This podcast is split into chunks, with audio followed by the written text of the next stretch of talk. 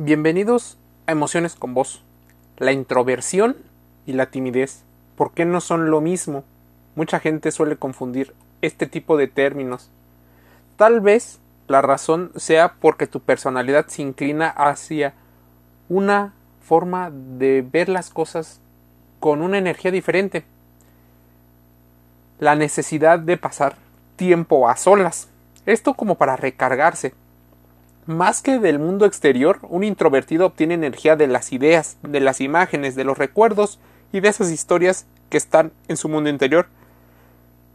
Esto lo empieza a investigar el suizo Gustav Jung, una de las personalidades em, más estudiosas del tema, y la clasificación Myers-Briggs basa las enseñanzas de este psiquiatra los introvertidos pueden parecer reservados, reflexivos, dar la impresión de que actúan lentamente y de acuerdo a esta tipología muchas personas suelen asociarlo no con los patrones generalizados de éxito o de dominancia. Jen Graneman, autora del libro La vida secreta de los introvertidos y fundadora de la comunidad Introvert comparte una idea sobre la introversión es la referencia por ambientes tranquilos, mínimamente estimulados. Habitualmente las personas que suelen ser así suelen ser discriminadas por un grupo que tiende más a la extroversión. Estas personas son más sensibles a la dopamina, el neurotransmisor del bienestar. Asegura que muchas situaciones sociales o entornos altamente estimulantes pueden ser agotadores mental y físicamente para un introvertido. Existe el libro de Susan Kane, El poder de la introversión.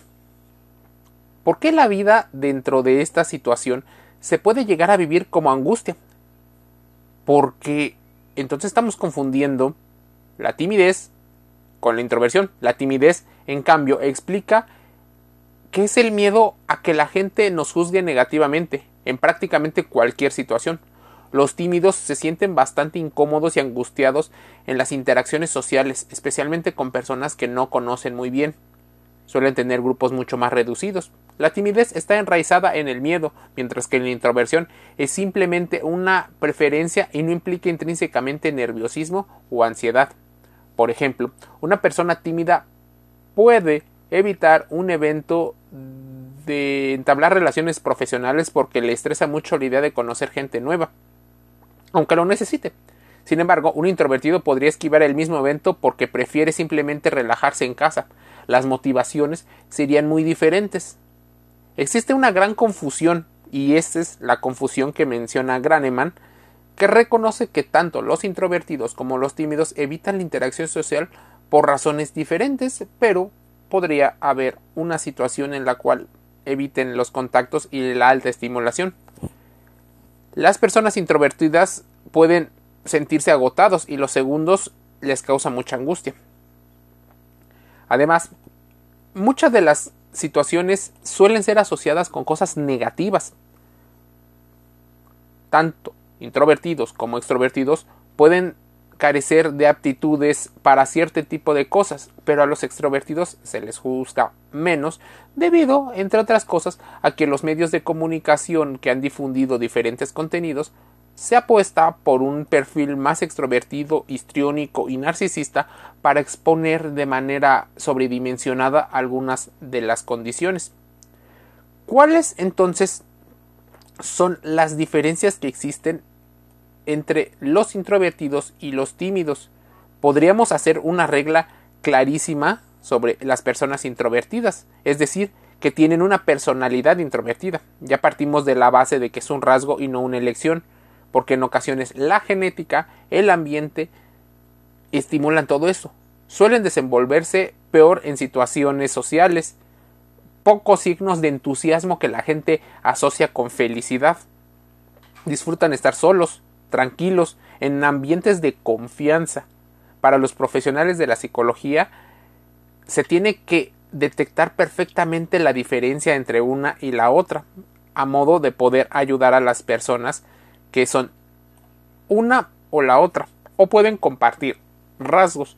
Cuando hablamos de personas tímidas, nos estamos haciendo referencia en particular a personas que tienen miedo y ansiedad a la hora de relacionarse con personas.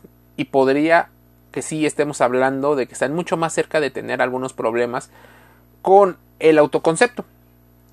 Personas tímidas se ven rechazadas por su entorno, lo que agrava aún más la situación y te mete en un círculo vicioso bastante grave. Aunque tienen muchas virtudes, de hecho, la autora del libro eh, El poder de la introversión, Susan Kane, menciona cómo no se les debe de exigir de inicio a los hijos ser diferentes. Es más, en la sociedad nos apremia el hecho de que la gente deba de ser como queremos ser. O sea, obligamos a las personas a que se comporten según nuestros propios estándares.